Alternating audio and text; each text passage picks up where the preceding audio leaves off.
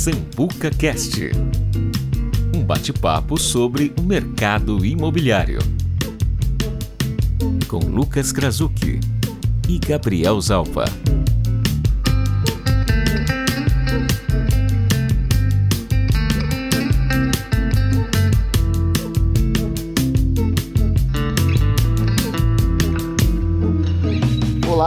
Seja bem-vindo ao episódio de número 86 do Sambuca Cast, onde eu, Gabriel Zalpa, junto com Lucas Krasuki, debatemos assuntos importantes para o mercado imobiliário. E hoje, Gabriel, estamos recebendo Héctor Neto, cidade Canção de Maringá, corretor especialista em realizar sonhos. Seja bem-vindo, Héctor. Ô, meu querido, obrigado, Lucas. Obrigado mesmo, Gabriel, obrigado mesmo. Ricardo dando apoio na gravação, muito obrigado, gente, pelo convite. Tô às ordens, muito feliz de estar aqui, obrigado mesmo. Sambuca Cast.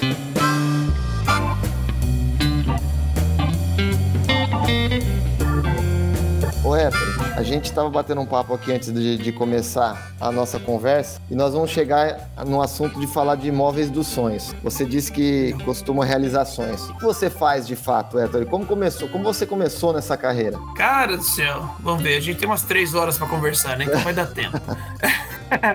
Mas vou tentar ser breve. Cara, eu casei com 17 anos de idade, hoje eu tenho 18 anos de casado, tenho 35, e fui morar no Japão. Fiquei no Japão dos meus 18 aos 22 anos, trabalhando 14 horas por dia em fábricas. Mais insalubre que você possa imaginar.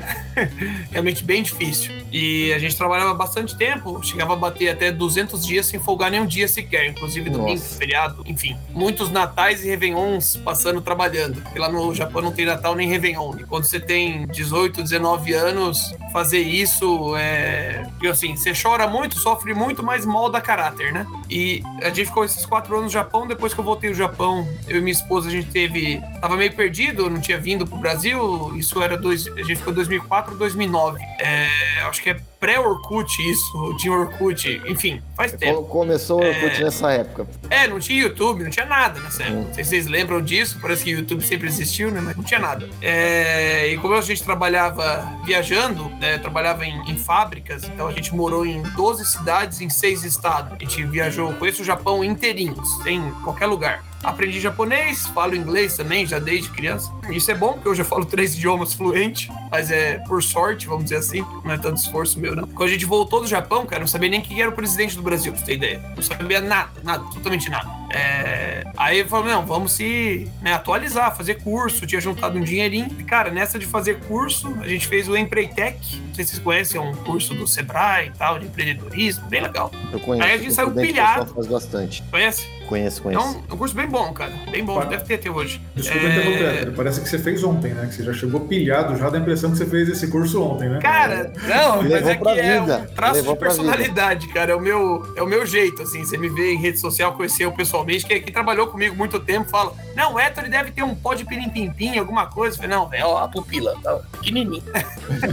não, não tem nada, não. É, é que, enfim, a gente gosta do que a gente faz, né, cara? Então, como o trabalho é hobby, a gente tá sempre feliz, né? Graças a Deus. Quando a gente voltou lá do Japão, fez esse curso de Empreitec, saiu pilhado dele pra, enfim, empreender. Tinha 22 anos, tá? Então, 22 anos, achava que tinha algum dinheiro na conta. É, falei, não, vamos empreender, vamos empreender. Acabamos optando por área de franquias e abrimos uma franquia em Jurerê Internacional. Então, eu saí de fundição de turbina, fábrica. Eu era, vamos dizer assim, eu era o ajudante do servente do pedreiro, vai, pra colocar um nível de hierarquia, né? Até o Cabomen, eu era ajudante do Cabomen. Não tinha ninguém abaixo da gente. Eu saí de lá e fui pra Jurerê Internacional. Vocês já foram pra Floripa? Imagino que sim. É, Realizar o praia sonho bem- de morar na praia. é, é que coincidiu, cara, porque a franquia, a franqueadora era de lá. E ela falou: olha, a gente tem um ponto, e foi uma feira de franquias e tal. É, a gente tem um ponto que a gente quer abrir mais uma terceira loja para formatar para franquias e etc e tal, toda uma historinha. E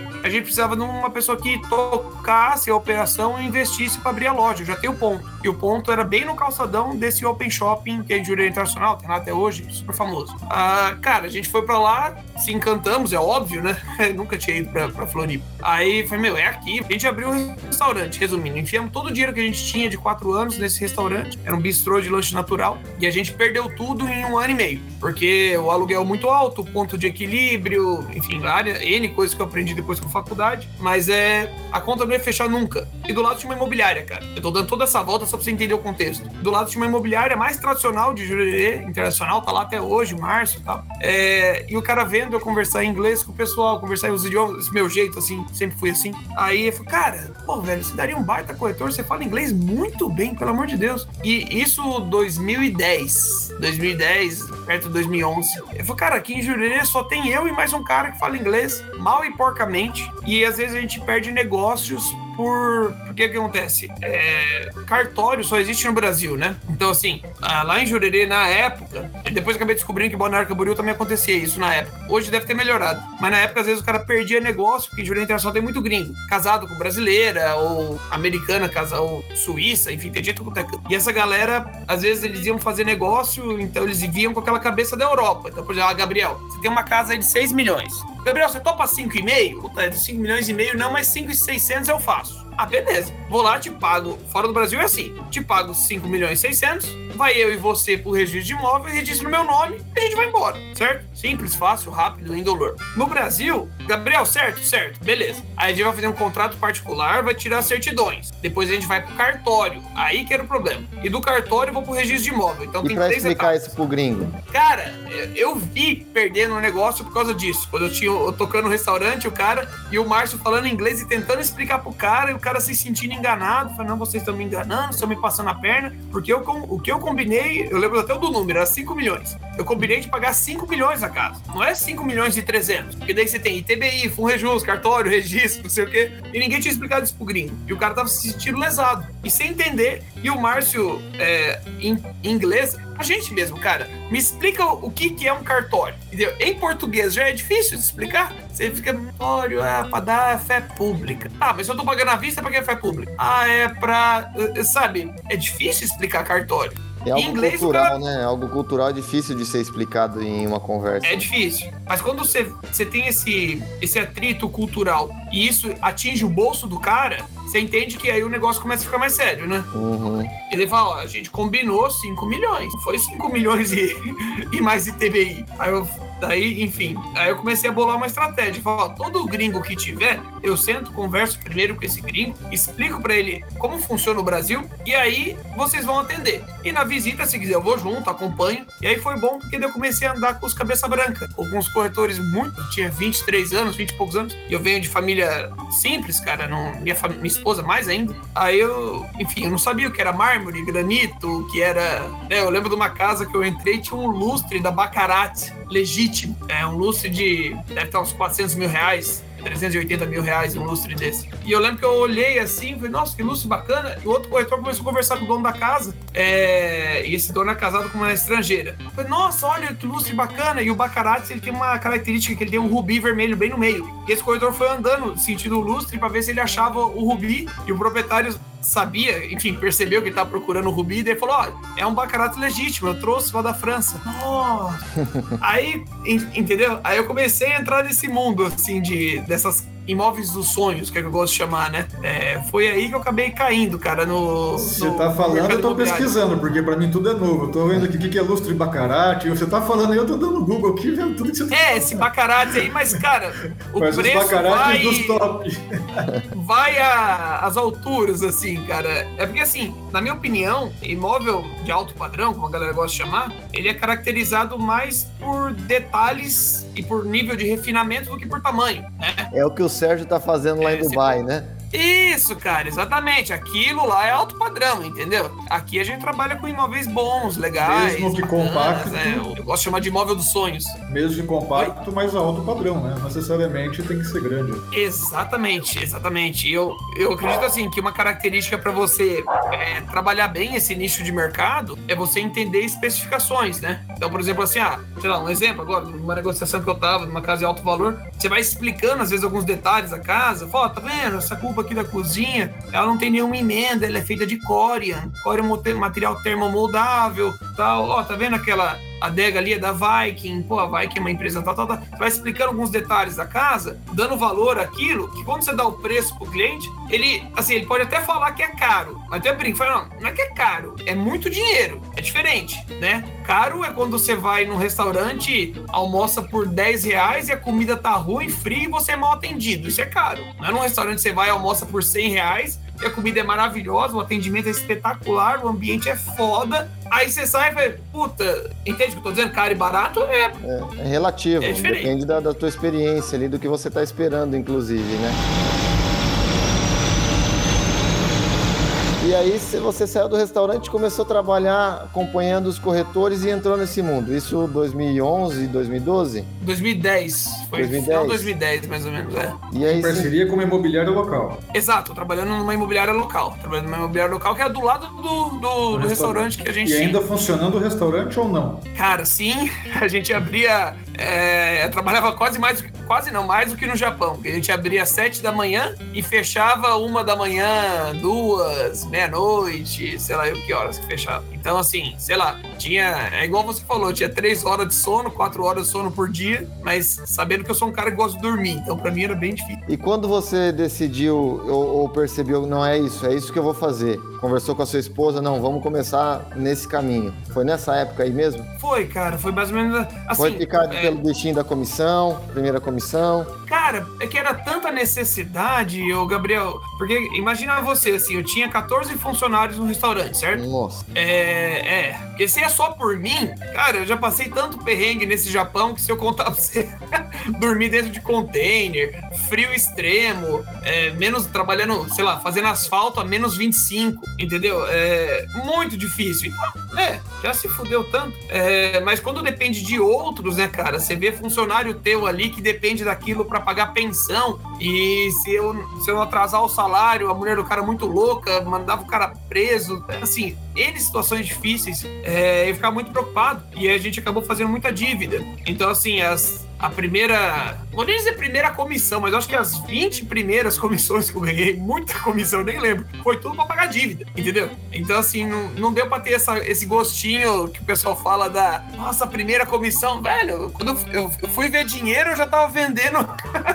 Fazia tempo pra pagar a dívida. Então, assim, não, não, não tive esse sentimento. Foi o sentimento, assim, de, tipo, achei uma profissão. Acho que foi mais ou menos isso, sabe? Achei um negócio que eu gosto de fazer, é rentável, eu tenho como aprender, eu sou filho de professora, então eu gosto muito de ler. Eu leio muito, muito, muito, muito. Então, assim, puxa, é um negócio que eu gosto de estudar, porque daí era um mundo totalmente novo, né? E eu estudava, assim, vorazmente mesmo. O que é a diferença de mármore, granito, corian, silestone, quartzo, marcas de eletrodoméstico, marca de móvel, móvel assinado, que é Jader Almeida, Sérgio Rodrigues. Eu sei tudo mais do que decor. Melhor que muito arquiteto, porque eu gosto estudar isso. E esse gosto veio lá de Jurerê, entendeu? É, foi, foi mais esse gosto, assim, de, pô, eu tô lidando com gente e, principalmente, eu adoro o sentimento de ser o mais burro da roda. Sabe aquele sentimento que, velho, eu só lido com gente que tem muito mais cultura, intelecto mais desenvolvido, é, muito mais velhos que eu, né? Porque, pô, esse tipo de cliente é geralmente é três vezes a minha idade. E isso me encantava, cara. Falar pra você, era o que eu ainda é o que eu mais gosto, assim, é lidar com gente de alto capital intelectual, assim. Eu acho,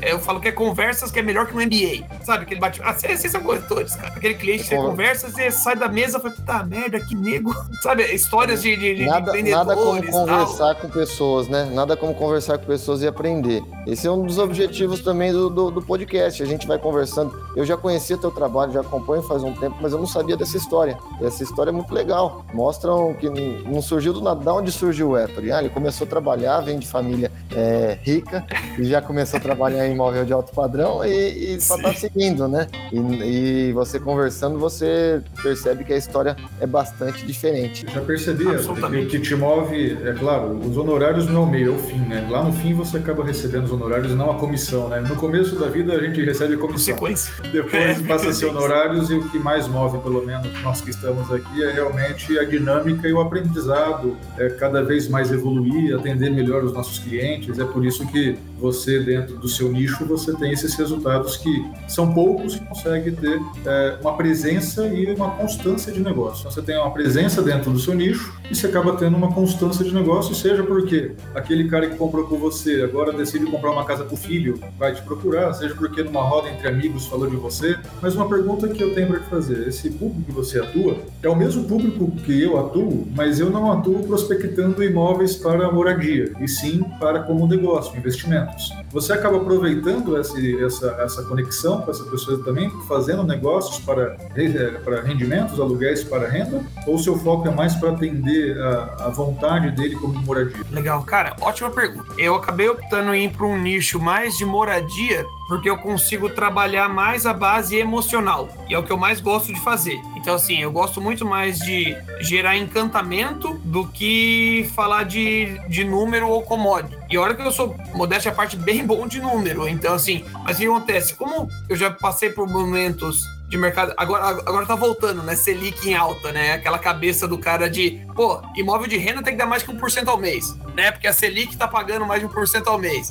É, mas a gente ficou muito tempo com Selic 2%, entendeu? 2%, 3%, enfim, essas quedas de Selic que teve. É, nessa época eu acho que deveria ser bom para trabalhar em imóvel de investimento. Mas, e também tem uma, uma situação. Eu, quando eu vim para Maringá, de Floripa para cá para ter minha filha, eu entrei numa construtora, que construiu a Yoshi. Eu era tipo da House lá da construtora. E essa construtora só fazia imóvel para esse fim de moradia. Não tinha muito imóvel perfil investidor, sabe? É tudo imóvel de 240 metros, 300 e poucos metros, 180 metros, moradia. E como eu já trabalhava nesse segmento de moradia em Jurerê, e quando eu vim para Maringá continuei trabalhando no segmento de moradia, às vezes aparecia um negócio ou outro, ah, barracão, alugado, imóvel de renda, e eu já fiz alguns negócios assim, mas aí com o tempo eu percebi assim, falei, não, o que eu gosto mesmo é de mostrar, assim, é de gerar aquele encantamento, porque eu acho que quando eu gero encantamento, é mais fácil eu negociar. Tanto que eu não chamo. É uma diferencinha de termo que faz diferença, na minha opinião. Eu não gosto do termo proposta. Eu uso o termo que é condição de compra. Porque proposta pressupõe desconto, entendeu? A proposta pressupõe N situações que, quando eu uso termo condição de compra, gerando um ambiente de encantamento, é mais fácil. Então, por exemplo, eu sentava num decorado lá da Yoshi, os oito anos eu fui campeão de vendas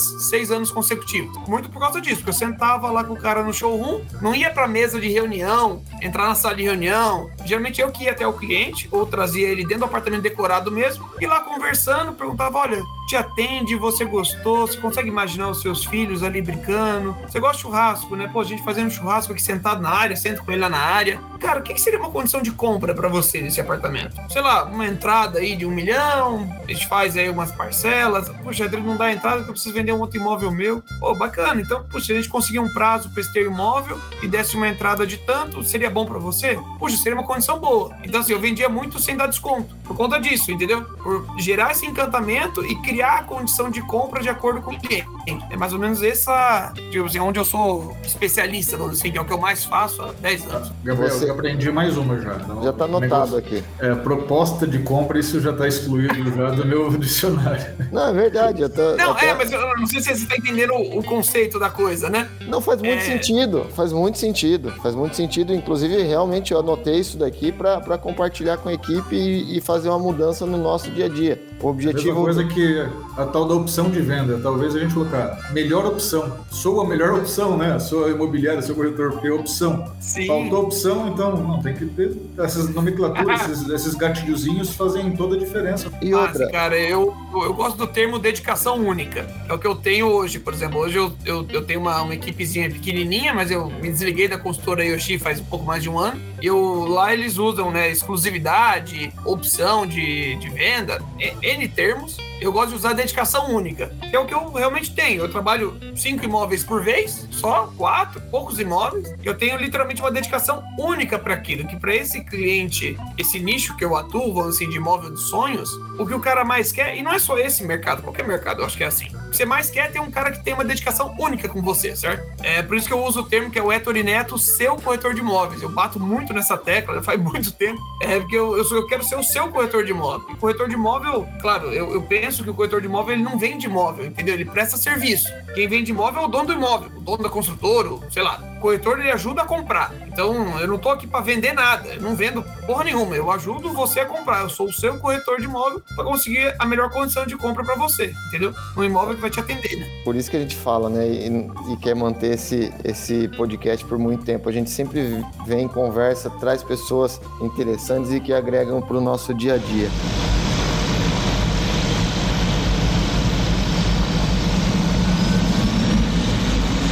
seguindo um pouquinho mais da sua carreira, que ano que você saiu de Jurerê e foi para Maringá? Já era a cidade da família ou não? Ah, cara, ótima pergunta. É, eu já tinha estudado aqui em Maringá, conheci minha esposa em Maringá. É, é uma cidade que eu sou, cara, absolutamente apaixonado por Maringá. Assim, já tive a oportunidade de viajar para alguns países, já conheci alguns lugares. E assim, cara, Maringá junta o melhor de todos os mundos, assim. Uma cidade jovem, tem 76 anos, é uma cidade 100% planejada. É, eu nasci em São Paulo, capital, minha família é de lá. Cara, Maringá não tem favela. Entendeu? Maringá é plana. Assim, o pior bairro de Maringá, eu posso andar a pé com o meu relógio falando com o celular. O pior bairro, vamos dizer assim, entendeu? Não tem. Todas as ruas são asfaltadas, todas as é, a cidade muito bem arborizada, tudo tem calçada, é, coisas básicas que no Brasil não é assim tão básico, assim, não é toda cidade que tem. E você tem uma, um nivelamento de renda interessante em Maringá, porque Maringá não é uma cidade industrial. E eu, como já trabalhei quatro anos em indústria, eu posso falar que indústria é assim, você tem muita gente que ganha pouco e pouca gente que ganha muito. Então, onde você vê geralmente fa é, favelas ou coisas assim, são cidades mais industriais, né, cara? Maringá, por não ser uma cidade industrial, você tem um nivelamento de renda maior, você tem muito médico, muito empresário de área de tecnologia, empresário de coisas de alto valor agregado, eu vejo que a cidade tem um padrão bem bacana. E quem é de fora, eu acho que Maringá roda em base de soja ou agronegócio, mas assim, eu não tenho nenhum cliente do agronegócio, entendeu? É, cliente do agro, pelo menos aqui na experiência que eu tenho, não compra apartamento de 300 metros. Ele investe em máquina agrícola, ele investe, compra mais fazenda, ele mora em casa. Eu tenho um ou outro cliente, claro, mas assim, no grosso modo, é, são médicos, são advogados, são empresários, é esse perfil, né? Juízes, eu tenho muito cliente de juiz. Então, assim, é mais ou menos essa, essa linha. Quando eu vim, eu vim em 2013, cara. Te respondendo aí mais exato que você me perguntou. Em 2013, e aí mais ou menos nessa época eu entrei na Yoshi. Na Yoshi eu fiquei 2012, 13 até 2020. Final 2020, começo 2021. Aí saí da construtora, então vim, já praticamente entrei dentro da Yoshi e saí agora. Recente, fiquei 7, 8 anos lá. Você teve o prazer de começar desde o início da Yoshi em Maringá, né? Foi, foi é, é, exatamente. Eu cheguei junto com a Yoshi, praticamente em Maringá. Eu tive o prazer de conhecer o Leonardo né, e o pai dele, se eu não me engano, é o Ayatsu, se eu não me engano. É isso mesmo, né? Atsushi. Atsushi, é. Eles estiveram em Prudente, o seu Atsushi, é, o seu Atsushi ele morou na juventude dele em Prudente e ele pensava em expandir e ele pensava que Prudente seria a Maringá dele. E aí, na época, chegou a fazer uma negociação, mas quando fez a pesquisa de mercado aqui, e aí, não tem nem o que falar, né? A verticalização em Maringá estava muito mais aquecida, muito mais. tinha uma necessidade desse nível que eles trabalham, né? E eu lembro, falei, nossa, como gostaria de vender a qualidade desses caras aqui em Prudente. Hoje a gente tem inclusive incorporadoras locais também fazendo um alto nível. Mas como é bom ver é, esse nível deles e como eles se deram bem em Maringá, né? E você pegou, querendo ou não, aí você aprendeu o mercado imobiliário no boom imobiliário, uma das, né, uma das regiões mais promissoras do, do, do país, foi para Maringá, uma cidade promissora, entrando numa incorporadora, construtora de alto nível, e aí tudo essa sua bagagem, esse seu diferencial também, inclusive, de vida aí, essa sua pós-graduação das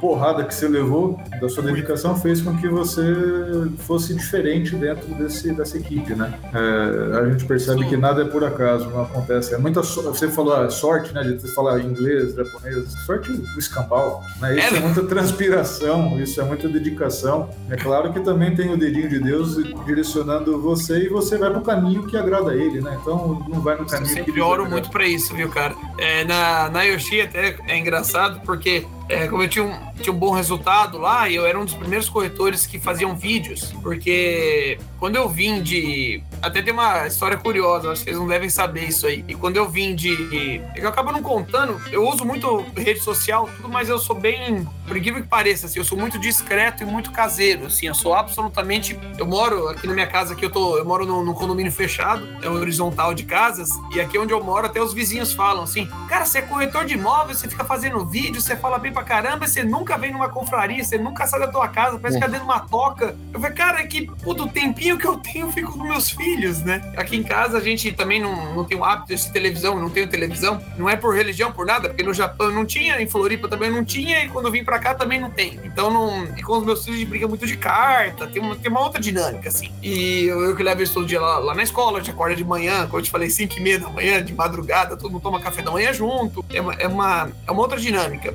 E me ajudou muito quando, quando eu vim de Floripa para Maringá, eu não tinha cliente. Vocês são corretores, você vai entender o que eu tô dizendo. Em Floripa, até quem ouve a gente aqui, a maior parte acho que é corretor ou envolvido no mercado imobiliário. Então, assim, ah, é uma coisa muito difícil você montar carteira, né? É, de clientes, você ter contatos. Quando eu saí de Jurerê e vim para Maringá, você imagina que meus contatos zeraram. Porque talvez exista alguém de Maringá que compre em Jurerê. Mas alguém de Jurerê que vai comprar em Maringá é. Difícil, não, difícil. Não tem, entendeu? Essa pessoa. É, e lá na época eu tinha já uma carteira de clientes, eu tava quatro anos no mercado, mas em quatro anos eu conheci muita gente, muita gente mesmo. Então, assim, fiz muitos amigos e vim pra Maringá. Quando eu cheguei, cara, a carteira de imóvel zerou, concorda? Conheci ninguém. Então, assim, aí entrei na construtora, a construtora também nova em Maringá, então era eu novo, eles novos, né? Eu falei, pô, cara, eu preciso caçar cliente. O que eu vou fazer? Ah, vou conversar com gente que eu conhecia da época que eu estudei em Maringá, né? E nisso aí, na época, é, eu tinha trabalhado quando adolescente como modelo, tinha feito uns, uns trampos assim para ganhar uma grana. Aí eu falei, meu, vou bater na mulher da agência de modelo, que eu conheço da época. Ela conhece muita gente na cidade. E pelo menos eu saí de lá com cinco nomes, pelo menos. Ele tava escondendo essa fase de modelo, viu, Lucas? É! que bosta, né? Mas assim. O... Prefiro não comentar. É! e cara, aí o que aconteceu? Não, só tô de contar a volta, porque esse é um negócio que toda vez que eu conto o pessoal acha curiosíssimo. Aí eu fui falar com ela e eu tenho uma, uma, assim, uma metodologia, vamos dizer assim, uma técnica de eu conseguir montar uma carteira de clientes de mil clientes por ano, pra você ter uma ideia, na Yoshi. Eu fiquei lá 7, 8 anos e hoje eu tenho 7 mil clientes de carteira. É bastante cliente, mil clientes por ano. E esses mil clientes me conhecem por nome, sabe o nome dos meus filhos. Eles, se você for falar com ele, ele me conhece, sabe quem eu sou, entendeu? E é bastante cliente. Como que eu fazia? Eu ia nessa mulher que eu fui lá, por exemplo. Isso é a primeira vez, mas isso é, foi puramente necessidade. E ela me falou: Oi, Héctor, poxa, quanto tempo, não sei o quê, voltou do Japão, aquela conversa toda. E ela chama Naomi. Eu falei, poxa, Naomi, você pode me indicar, cara, uns nomes? Você conhece tanta gente na cidade e tal, eu tô trabalhando na Yoshi, eu queria apresentar esse projeto. Não, vou te apresentar. Aí me deu cinco nomes. Aí nesses cinco caras que eu visitei, eu pedia mais cinco, entendeu? Então, assim, a cada pessoa que eu ia falando, eu pedia cinco, três nomes. Quantos nomes a pessoa me desse? Eu pedia cinco ou três, e daí eu sabia que dos cinco ela me dava um ou dois. Se eu pedisse um, ela não me dava nenhum, certo? A vida é assim, pelo menos pra mim, né? É quando eu peço indicação. Então eu peço, ah, me dá cinco nomes, cara, amigos tal. E assim eu fui crescendo carteira. Nessa brincadeira de crescendo carteira, de clientes, contatos e afins, eu acabei trombando um cara que fazia Zorra Total na época, junto com o Joseph Klimber. Lembra do Joseph Klimber? Joseph Abigail, Klimber. o nome dele. Lembro, Lembra lembro, lembro. Tudo acontecia com ele. Ele, Tudo cara, uma acontecia com ele. figura, né? Esse, esse, esse, foi muito marcante esse, esse, esse personagem. Uhum. E esse cara, na época, tava com outro ator que era de Maringá. E esse ator aqui de Maringá, junto com, com o Joseph Klimber, vamos pôr assim o nome do cara, eles com- compraram os direitos da Disney, de 12 músicas, pra fazer um musical. E nessa de mostrar imóvel, porque esse cara, ele é casado com a, uma, uma menina que o pai dela é dona de faculdade, tudo. Foi assim que eu cheguei no cara. E, e aquela coisa, eu cheguei no interesse, ele mesmo falou isso pra mim. Você chegou no interesse, mas você é um cara tão interessante que a gente virou amigo. né? Que eu acho que é importante isso, você ser interessante, né? Pra ser interessante, você tem que ter bagagem, tem que estudar, bunda na cadeira, né? Algum, ser mais, assim, mais fundo que um pires, né? Tem que ter uma, uma certa. E aí, nessa conversa com ele, ele me chamou, cara. Pô, cara, você tá aí meio que batendo perna aí, cabeça. Você não quer participar de um treino aqui pra ser príncipe aqui no musical? Eu falo, ah, velho, tava precisando de dinheiro. Minha filha é recém-nascida. A consultora começando, eu começando, todo mundo começando. Eu falei, como é que se paga fosse- isso aí? Até se fosse um monstro você ia aceitar, né? Cara, não, ve- velho, o que, que você? Você é a pedra no fundo ali do palco? Vou fazer uma pedra foda, né? Eu tenho 1,90m, vai dar uma boa pedra. Ele falou, não, você, você canta bem, porque eu, eu toco violão também. Eu falei, pô, você tem noção de ritmo e tal, né? Pô, sei que você não aprende a cantar e dançar pra gente fazer esse musical? Fala, velho, quanto você vai me pagar? Não, a gente ganha tanto por apresentação. Resumindo, fui príncipe da Disney por dois anos. Fui aí pra Presidente Prudente, a gente fez peça de Presidente Prudente, fez em Santa Catarina, em qualquer lugar desse Brasilzão, a gente viajou. E foi muito engraçado isso, porque é, tem clientes até hoje que, eu, que me viu nessa época de príncipe, e aí hoje brinca comigo, assim, fala, ah, meu corretor aqui é o príncipe da Disney. Falei, Legal, cara, isso legal. foi uma, uma coisa. E assim, por ter essa fazer Olha teatro. aí a sorte, Lucas. Olha aí a sorte É, de novo. então, por fazer teatro, por fazer essas coisas, porque eu tô dando essa volta, porque daí lá na Yoshi que eu fazia, eu fazia muito vídeo imobiliário. Enfim, eu gosto de conversar, tenho facilidade com essas coisas. Aí eu ia falando, puxa, olha, eu tô aqui nesse apartamento, eu tô aqui, eu vendendo bem. Aí a Yoshi falou, meu, vamos pegar esse cara de garoto propaganda. E aí a Yoshi me pegou e isso me ajudou muito, justamente por isso. Essa desinibição, fazer teatro, fazer musical, acabei fazendo vídeo com a Yoshi. Aí se você entrar no site da Yoshi hoje, até hoje lá, você tem vídeo meu apresentando o Heritage, que é o apartamento mais caro de Maringá, de maior valor agregado. Você tem eu apresentando o Luminis, tem eu apresentando o Parque do Engá, eu, eu, eu, tudo eu. E isso era tudo produção, cara, da mais alto profissionalismo que a Yoshi fazia. E eu era o garoto propaganda. Isso ajudou muito, porque daí era a minha cara que tava ali. Era eu falando, ó, eu sou o Ettore Neto, seu corretor de imóveis, estamos aqui no Heritage, olha, esse... sabe? E ia falando, eu mesmo fazia o roteiro, porque eu aprendi a fazer roteiro no, no teatro. Eu colocava, ó, ângulo de câmera, fala, e eu vinculando ângulo de câmera e fala e dava pro pessoal lá. O pessoal da Yoshi falou: caramba, você já fez o roteiro? Eu, falei, pô, eu conheço o apartamento melhor que vocês, certo? Sou corretor de imóvel. Eu sei o ângulo de vista que eu gostaria que o cliente visse. Então eu quero que vocês filmem com esse ângulo, com essa fala, e a gente vai bater no ângulo e fala. Então ajudou muito a construir essa carteira que eu tô te falando. É, de você ter a oportunidade de estar numa empresa que te dá a oportunidade de você mostrar e, né, porque tem muitos lugares também que você está que você fala, ah, mas corretor de imóvel, né, aí tem uma agência mala, né, uma agência de publicidade mala que diz que. Entende do produto, né, que nem participou do meeting do produto e diz que entende mais do que o corretor que tem que entender, né. Mas, cara, mas isso assim, falando pra você, é que falando aqui parece rápido, fácil, né? Mas é. Demorou dois anos, tá? É, Ô, ô, eu fazendo o vídeo e o pessoal da agência de publicidade e da Yoshi pedindo pra eu tirar o vídeo. Até da, o meu gestor. O meu gestor cansou de falar pra mim: Héctor do céu, você foi filmar a obra, ninguém pode saber, tá filmando decorado, não pode filmar decorado. Aí eu sempre falava pra ele, falei, gente, eu só quero vender, deixa eu vender.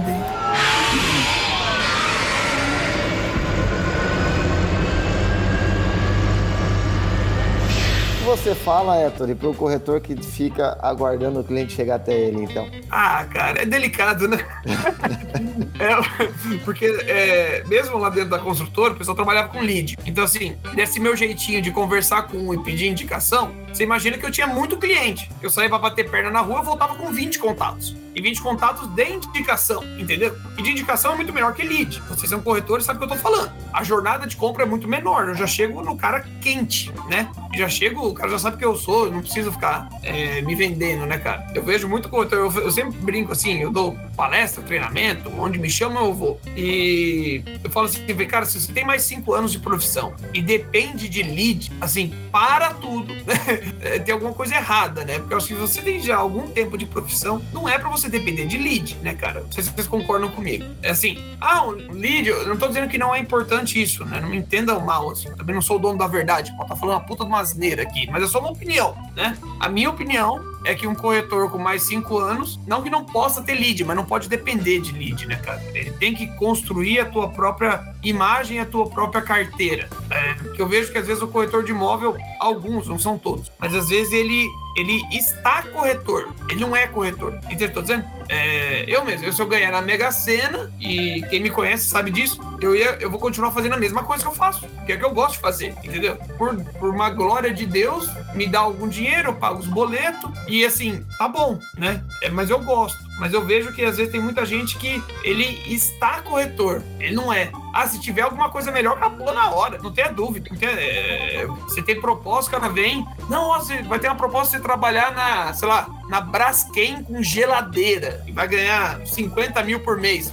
O cara vai na hora, né? Então, assim, é, são poucos que são, né? Muitos estão corretores. Acho que o cara que é corretor, ele entende essa construção. Aí talvez ele depende um pouquinho menos. Mas eu acho que o fato dele entender a construção de cliente, depender menos de lead, tá mais ligado ao fato de, de ser do que estar. Entende o que eu tô dizendo? Claro. É, Isso também depende muito do público que você está trabalhando, mas é claro que você ser, independente do nicho e do produto, você tem que ser um bom corretor, você tem que ter noção do que você está fazendo. né? Infelizmente, tem muitos da nossa área que cai de paraquedas por falta de opção, é isso que você vem falando aqui. Mas é, o lead, em alguns casos, é sim importante. Para o meu público, que eu mais foco, que é investidores, para fazer investimento no que diz respeito à locação comercial, ele não está nas redes sociais, ele não está no Instagram, ele não está no Facebook procurando isso. Às vezes ele está lá passando para ver é, o social, né? É, o seu cliente, é, às vezes, ele tá sim vendo, vai ver os seus vídeos e tudo mais, mas nem sempre, ou melhor, a maioria das vezes não vai vir por ali, né? Então, depende muito do produto, é claro, depende do cliente, depende do seu nicho, mas ser corretor, independente do nicho, tem que ser o corretor, né? Tem que ser o corretor que tenha conhecimento e fale com propriedade, né? E, cara, eu vejo assim, às vezes eu converso com muito corretor, tenho muito amigo corretor de imóvel, no Brasil inteiro, assim, desde o Acre, o João Paulo, que é muito amigo meu, até eu tava agora em Torres, no Rio Grande do Sul, dando um curso. Então, assim, eu tenho um amigo tudo da cana. Ele, eu sempre brinco com eles, assim, que eu falo que às vezes tem muito corretor que quer ganhar como médico, mas não estuda como médico. Quer ganhar como advogado, como juiz e não estuda como juiz.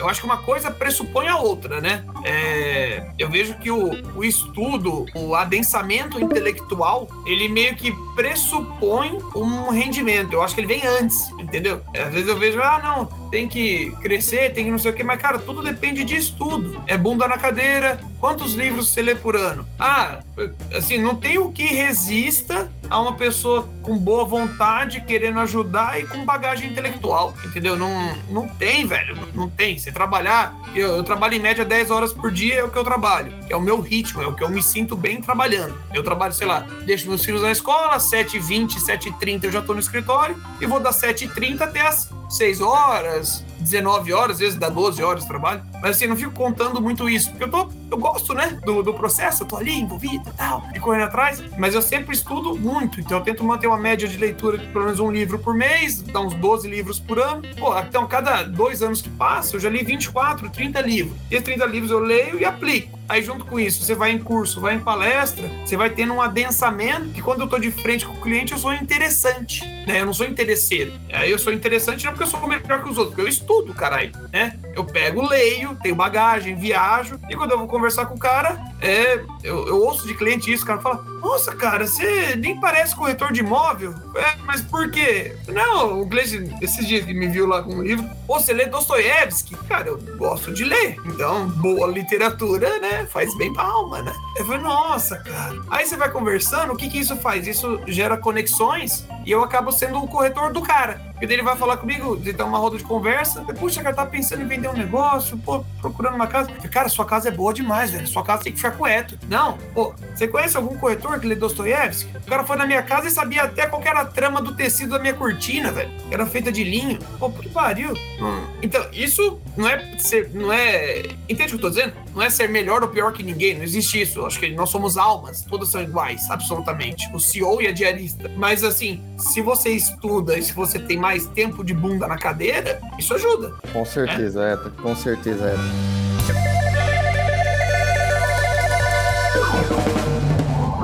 Sambuca Cast.